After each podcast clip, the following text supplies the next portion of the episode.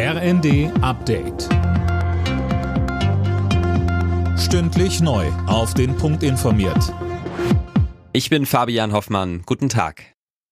Der Satiriker Jan Böhmermann hat nach eigenen Angaben geheime Akten zur Arbeit des hessischen Verfassungsschutzes bei den NSU-Morden veröffentlicht. Die Behörde wollte den Bericht eigentlich bis 2044 unter Verschluss halten. Anne Brauer. Ursprünglich sollten die Akten sogar 120 Jahre geheim bleiben, dann immerhin noch 30 Jahre. Nun sind sie also im Netz für jeden einsehbar. Auf der Website dazu heißt es, man glaube, die Öffentlichkeit habe das Recht zu erfahren, was drin steht. Und weiter, es offenbare sich ein mehr als zweifelhaftes Bild von der Arbeit des hessischen Verfassungsschutzes, vor allem während der 90er Jahre.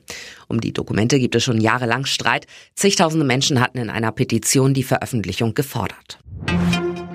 Beim CSU-Parteitag in Augsburg steht heute der Chef der Schwesterpartei auf der Bühne. CDU-Chef Merz wird eine Rede halten und vermutlich, wie gestern CSU-Chef Söder, die Geschlossenheit der Unionsparteien betonen und gegen die Ampel in Berlin austeilen.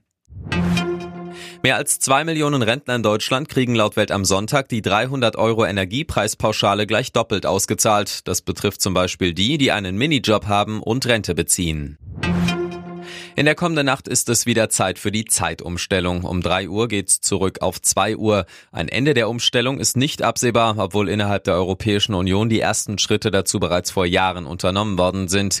Der CDU-Europaabgeordnete Niklas Herbst sagte uns, man muss dazu sagen, dass dieses Thema in Deutschland besonders interessiert verfolgt wird, in anderen Ländern nicht so. Das heißt, die Mitgliedstaaten haben nicht so den Drang, das jetzt unbedingt so zu ändern.